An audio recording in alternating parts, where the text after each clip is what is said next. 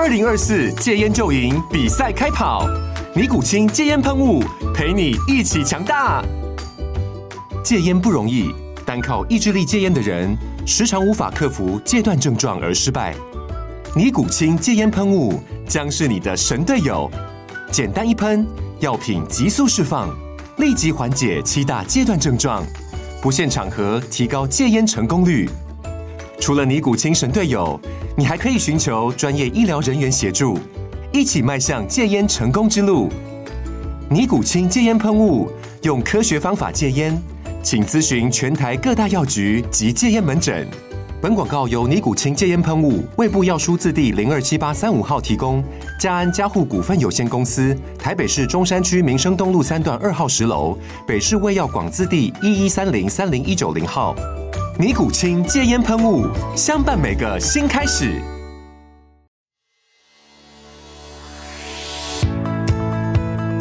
大家好，我是美股航海王。有没有发现片头曲换了呢？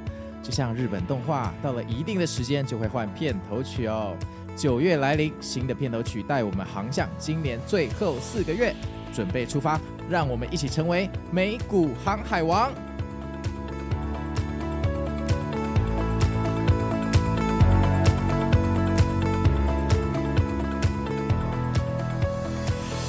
家好，我是美股航海王啊。那这一集我们邀请到的来宾啊，就是上次啊，号称这个地产界左左右右的两个天后哈。让我们欢迎地产秘密科的 Sam 跟 Ting。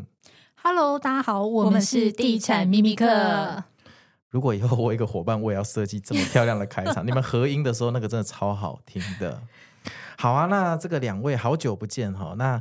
我们今天听说是要来跟你们谈一些民间的趣闻哈，跟故事。因为其实我在我的 LINE 群办了一个投票，我说你们想要听买房前的地雷，还是买房后所看过的地雷故事？所有人全部都投降看地雷故事。好啊，那两位从事房产这个十几年哈，那你们有没有遇过什么地雷的故事？比如说油条的中介啦，还是只会抬价的中介啊，什么之类的？哦、呃，我自己是因为我们以前是在报社工作，就是专门就是跑房地产嘛。那我记得印象蛮深刻，就是有一年呢，我们报社采访就是某一个台北市金华区的开呃建案的开工记者会，对，然后当时哦印象很深刻，就浩浩荡荡。办了一个很大的公开活动，然后非常多人去参加，然后连地主都受邀出席。那因为这是一家日本非常知名的营造厂，他第一次来台湾盖房子。那那时候对外的广告印象很深刻，就是主打这个某某营造厂，它就是有附精装修。所谓精装修是天地壁，这些都有附，就是只要一卡皮箱，你就可以搬进去了。不好意思，天地壁是什么东西？小白问题。天花板。地坪，然后还有墙壁都帮你做好了，甚至柜子这些全部都做好了。瓷砖也有，都有，全部都有了。哦。然后，因为其实大部分的购物客听到就是日系的品牌，就觉得很有保障嘛，所以那时候就卖的还不错。我记得房价蛮贵，一百多万。天哪！对，然后其实很多人忽略，就是建设公司它是第一案建商，就是第一案，所谓它就是过去是没有任何的评价，也没有任何的作品。那之前也没有听过这家建设公司，所以后来呢，果真这个建商就出事了。怎么出事？他后来就是申请破产。哈？感觉日本就不会出事啊，台湾才会出事。因为大家都是听到日系营造厂啊，就是百年的营造厂，然后又是第一个案子来台湾盖房，就是觉得很有保障。没想到这间建设公司根本就没听过。然后后来呢，发生了这件事情之后呢，其实当初这些地主也蛮可怜的，他们是拿就是地主的这个，他们是拿这个地主的土地去跟银行去做抵押，所以后来呢，建设公司倒闭了，就变烂尾楼了。这是我印象非常深刻的事情。那那那，譬如说，如果我不小心买了这个，我要怎么办？如果你真的不小心，就看有没有人续建。那后来其实这个营造厂他们就是蛮有 guts 的，他们还是有把房子盖好，可是也出现了一些问题，因为就是他可能又要再重新可能二卖这个房子的时候，就会有一些风险在。所以其实预售买预售也是蛮多问题的，就是我们就要赶快追踪你们频道啊，对不对？定时跟我们更新那个付费这订阅内容，里面全部都是地雷厂商名字。我们的确，因为我们自己也有开线上课程，就是有教大家怎么去、哦、在哪个平台啊？嗯，我们在 PressPlay 哦，PPA 对对，对，我们有买，就是有我们有就是开一个十五堂聪明买房地产秘密课，里面就有非常多买房的知识跟眉角。对，哦哦哦，好，待会要花时间跟我们共上一下你们的这个课程啊。所以后来那一个就真的有盖好，有盖完，一坪一百多万是很贵的房子哎。是啊，台北市吗？嗯，台北市的金华区，大什么区？什么安什么区的吗？不是那边。哦，哦，的确，其实买预售物蛮多风险在的。如果你是买建设公司，你可能这个建设公司过去没有任何的业绩，它可能会有一些风险。是，那一般人不会去查他的履历啊。其实现在大部分都会去查，我们就蛮常跟我们的听众朋友说，就是要记得去查一下建设公司它的背景，然后他以前做过哪一些业绩，这样会比较有保障。但是除了看建设公司品牌，哦、你还要看营造厂，因为最近不是大直发生一个坍塌事件嘛？什么泰的？对，什么基的？因为建设公司也是一个几十年的上市公司，也很大间。可是其实它的症结点就是在营造厂过去它没有做过大型业绩的一个就是经验。这这个门就很难预防，就像我。买一个刚上市的股票，跟买一个几十年的公司都有可能不见啊，那怎么办呢？所以买房的美角，它是一个很水很深的产业，真的水好深哦。而且预售物现在坦白说，现在履约保证机制，如果你不是价金返还，其实基本上不一定拿得到钱。价真的还假？履约都钱拿不回来，就很多知识点啊，真的是在这个节目上可能没有办法一次讲完。哦、对啊，学到了，还好我已经离开这个市场。好啊，那。像这种建商或营造，这水真的太深了。那有没有遇过那种中介，就是像江湖郎中的乱讲一通，最后图文不符的？哦，在讲中介话术之前呢、啊，我觉得可以先跟大家说一下，因为现在应该很多人他都是先网路先找房，然后九一对再去约中介，或者是去嗯各个房仲公司，他们其实都有网页。那很多人可能会先在网路上看房，但是我跟大家说。不用跟房仲见面，其实网络上的陷阱就已经够多了。像我之前有一个朋友啊，他就在一个网站上看到有一间房子非常的便宜，台北车站五铁共购精华地段四百多万，几平啊？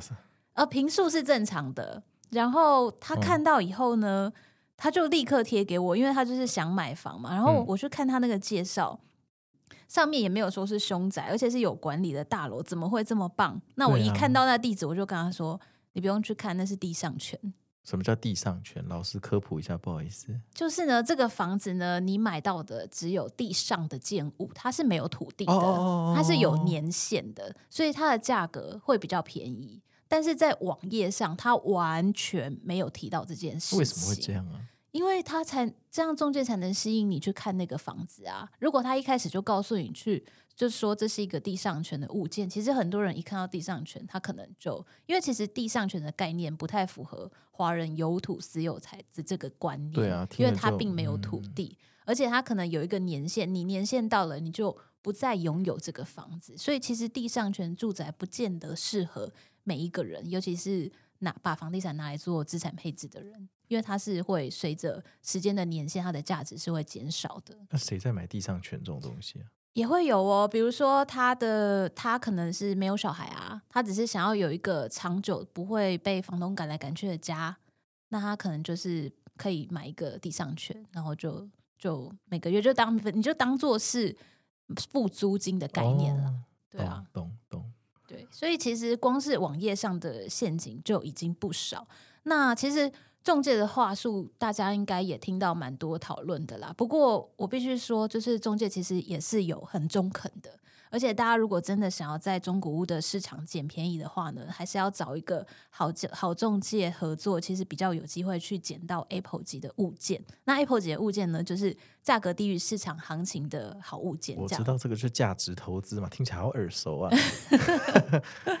不过呢，有些中介他们因为很希望成交，然后有时候可能真的就会发生一些就是利用话术，或者是隐瞒一些。事实的情况，所以购物客就要想办法自己去学会判断话术，那中介话术真的非常的多。那我讲我自己朋友前阵子看房子的经验好了，我觉得这个应该是很多买中古屋的人在议价这件事情都会遇到的。嗯、那他那个时候他是看一间新北市的房子，那那个时候中介是跟他说，屋主最低的底价就是两千四百万。那可是我后来去查了实价登录，我我判断，我觉得那间房子应该两千二可以买得到。那我就跟我朋友说，你就两，你就出两千二就好。那我朋友就跟中介说了以后呢，这个中介就话术就开始出来，他就 话术一，屋主是中小企业老板，不缺钱。哦，这个应该大家常常都会听到。然后他就说，哎，你这个你这个应该机会不大，嗯、之类的。现在都叫中介这样跟人说。好，你继续。反正就搞得好像真的没机会。然后他他中介就真的没有再跟我朋友。联络这样，就感觉可有可无这样。对对对，我就跟我朋友说，我跟你说，那一间房子没有优质到你需要去用高于市场行情，除非说这个东西很稀有，那你不不追价就没有，它不是那种物件。我说没关系，没买到就算了，你就当缘分。就一个礼拜之后呢，就成交了，就是两千二。啊，成交给谁？就是就给我朋友啊。哦，就中介就打给我朋友啊，说，哎、欸，那个屋主愿意谈，屋主现在心态好了，对，放软，就愿意，后来那个价格就成交了，这样。嗯、所以其实有时候真的就是他们会有很多话术，会希望你去追价。不过在价格的话术这一块啊，我觉得最重要的就是你自己要懂得判断市场的价格，你就不会去怕这些话术，因为没买到你也不用觉得可惜，因为你知道你去追那个价钱，其实就是。就是用高价去买，那其实找房子就跟挑另一半一样，永远都会有下一个合适的。就如果这个东西真的不符合，就是你预期的价格的话，其实真的不一定要去，除非你真的真的很喜欢，那就那就对啊。我也赞成这个，而且股票也是，不要在错误的股票上浪费太多时间，不要再警报，不要再摊平了，赶快走人。因为市场很多很多档，可以慢慢看。对啊，对啊，而且你现在看房，你还要做节约买卖股票，你只需要动滑鼠，这简单程度是很多的。对对，哎，我想顺便问一下，那实价登录推出之后，是不是市场变得更透明了？就变成说操教操纵的空间就比较小，就中介话术的成分是不是降低？实价登录真的很好用，而且我们可以直接在这里推荐大家去用乐居。因为乐居它是非常人性化的，它直接帮你把车位都拆开来，然后一切的资讯都非常清楚，然后还可以看阶梯式的房价，真的哦，你可以直接看到你楼上的单，你要买的那一间楼上单价是多少，楼下单价是多少，成交日期是什么时候，有没有车位，车位是坡道的还是机械的。其实这些就可以帮助你去判断，来用用看，非常好用啊，非常好用。尤其这个二零二一年七月一号开始，就是那个预售屋实价登录二点零上线，所以现在预售屋呢，基本上你卖多少，三十天内就必须要登录在上面，都看得到价格。难怪没有人要投资房市了，太透明了。以前其实很多人会利用资讯不对等，你就会有很多操作空间嘛。对啊。现在这完全不行了，这等于一见面就要先秀身份证，谁还 谁还玩了，完全没空间了。好啊，那油条的中介，那接下来我常常听说这个住进去之后身体不适、风水不好、有幽灵出没，有没有类似这种，就是住进去后发现其实住起来不舒服的那种地雷？哦，应该是比如说像是遇到这种漏水的问题吧。哦，对，这个这个真的很烦，嗯、因为漏水一直都是居高在这个购物纠纷排行榜的第一名哦。第一名。那遇到漏漏水物真的是非常困扰。那建议在看房时，你还没有决定要买这个房子，你先看一下这个房子，先观察一下天花板、墙面、窗框或者接缝处有没有出现这种小水泡的状况，或是裂痕还是水泡？水泡，或是明显的色差，哦、或是油漆有脱落现象，哦、这个其实就是在。观察的时候，你就可以从一些肉眼是可以判别的，但是也有人会担心说，这个房子会不会结构会有些安全的疑虑嘛？那其实一开始你可以先留意一下，就是家里的这个墙壁瓷砖是不是有出现裂缝，是不是可以放那个十块钱硬币放在上面？太 很大，你那个是里面藏宝藏或密室吧？或是用那个弹珠滚一下地板，是不是有倾斜？滚一下地板，好，我今天回去就试一下。门缝是不是有变形，或是你开门的时候是不是卡卡的？欸、你这么严格，是不是建商都没办法点交了？因为其实最近因为基泰大直的事件嘛，临、呃、房其实大家就会注意，因为临房都会受到损害，所以是不是会受到损害，你就是必须要去观察说，如果你周边真的有建案在施工的时候，你就要观察一下马路的裂缝，说是或者是你刚刚说到，就是可能这个开关门会卡卡的，这个就要特别留意。那通常啦，如果你是买就是新建成屋的话，买预售的话呢，防水保固。是有一年，那有一些建商他们会自动延长到五年或十年，甚至是更长，我们都有听过。那如果是中古屋的话，如果漏遇到这个漏水要怎么办？那一般其实你跟这种大型房仲买房的时候，他们就会有一个漏水保固的服务，通常就是保固范围是从交屋日起，你说像类似永庆或信义那种房仲，对对对，他们会有这种交屋日起第六个月内。就是算这个保固的范围。那其实之前就有一个朋友，他家在装潢的时候已经交屋了，然后后来发现浴室是有这个漏水的痕迹，然后就想要请这个屋主去处理。可是后来就是屋主就是拒绝嘛，因为已经交屋，已经超过了那个保护的这个范围了。那后来他就是。也希望说屋主可以协助处理这件事情，然后他后来决定是以这个瑕疵担保这个理由去向法院提出这个前屋主是没有主张告知进行求偿的，哦、这也不是诈欺啊，就是他后来的确是经过法院的判有成功的有赔到、哦、很好，对，就是他的这个这个漏水的费用，所以其实买房就是很多的每一角都要仔细的看清楚。嗯，刚美股航海王有讲那个风水的部分嘛？那其实我跟 Tim 我们其实都还蛮看风水的，真的。对，因为其实我觉得风水它其实很多禁忌都它都是有科学根据，比如说像你曾经。踩过了这个壁刀 下的雷，他开窗直接看到其他建筑物冲过来。其实你每天看着那个对面建筑物的这个直冲，其实也会造成心理的一些不舒服。那其实很多风水的禁忌都是这样。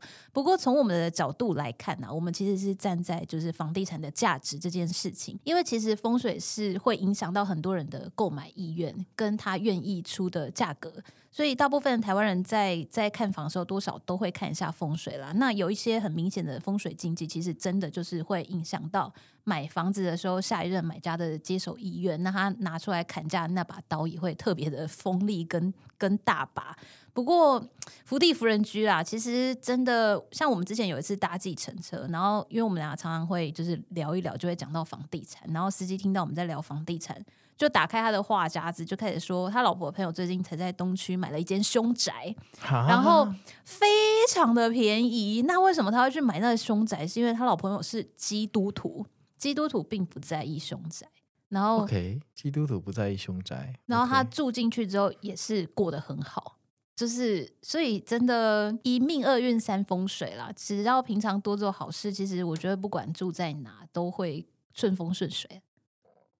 哦，因为我想问一下，那种室内的风水问题是真的吗？譬如说，我听过什么那个床的枕头不能对着什么厕所的门什么之类的那种东西。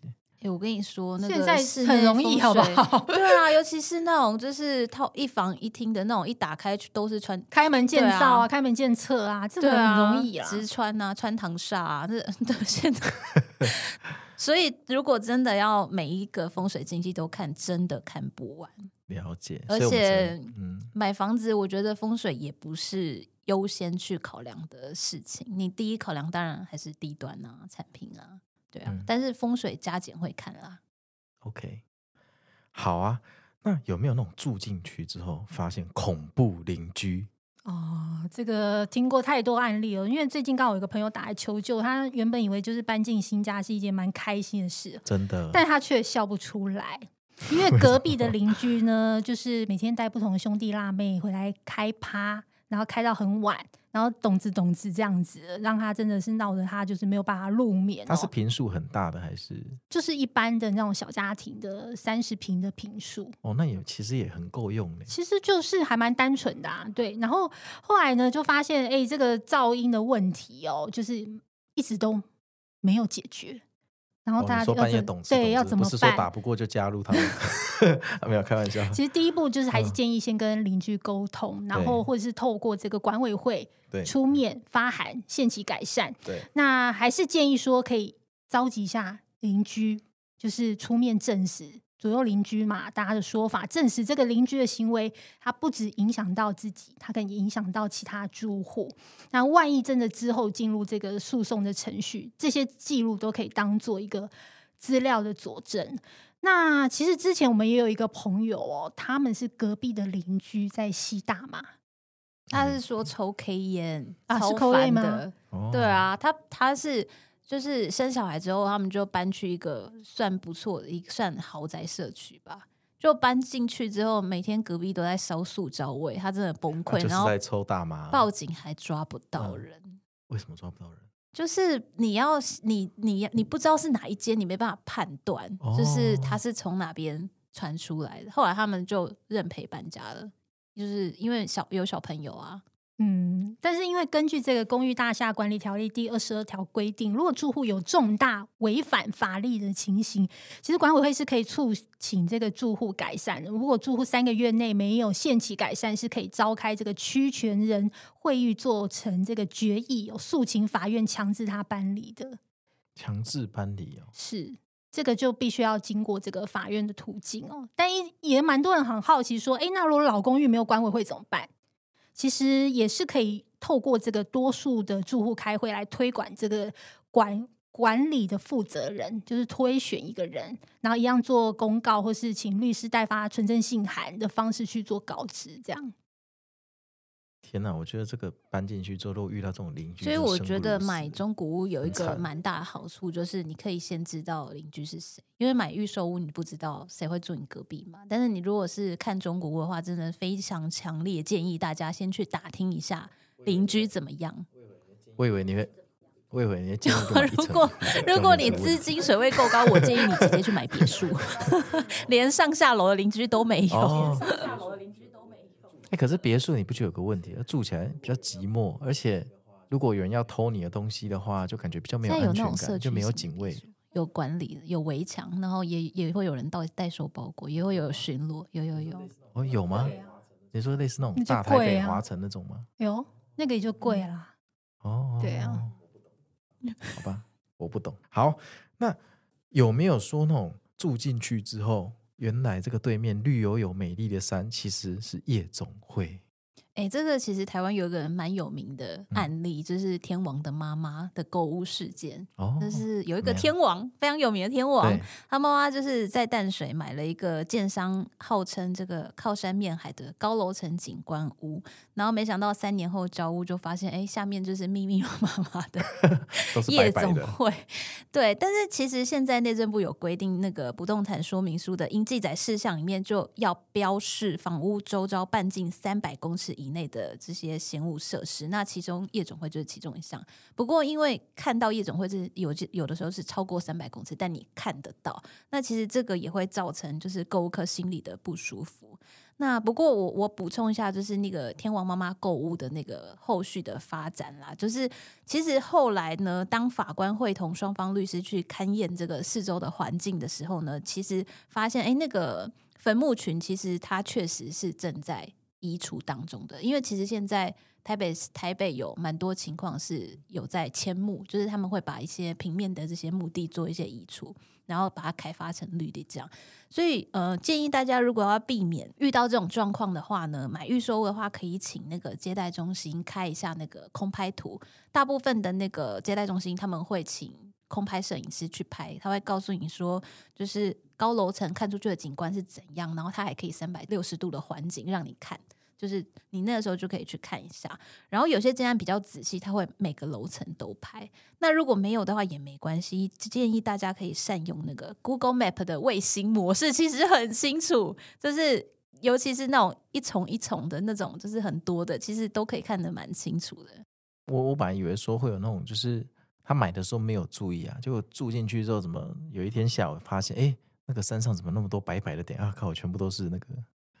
就是这个，就是要看个人介不介意。像我们的跳舞老师 Dennis 是一个蛮有名的 dancer，他最近发现呢，他家房子后面呢有那个杜月笙的衣冠冢，他开心死了。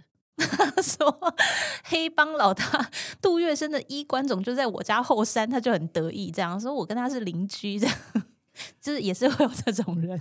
确实我也听说过会有那种人说，哎，就是好兄弟帮忙看家，好像也不错的说法。对啊，可能小偷也不比较不敢来敲门吧。哦，因为我以前在看那小套房的时候，每次信义区计划圈小套房，面着象山的那一那一面，嗯，都一整片呢、啊，一整片、啊、都便宜很多。没了，讲完了，时间也差不多。好啊，那这个这、非常感谢这个两位大美女哦，号称这个房产界的左左右右的 Sam 跟恬恬来到我们节目，讲了这么多骇人听闻的惊悚故事。但你们要知道，你们不要去嘲笑这些故事，因为这个故事呢，在买入前大家都不知道自己会是故事的主角，也就是说，你们可能会成为下一个受害者。想知道要怎么变成不要当受害者吗？哎，你们快工商一下你们的频道。啊，我们的 Podcast 频道是地产好学生，订阅起来。对，那我们也有 Facebook 地产秘密课，欢迎大家可以追踪我们。我在等你们两个合体，我们要合体？没有。好，那我们今天的节目就到这里喽，那我们就下次见喽，拜拜，拜拜。有合体啊？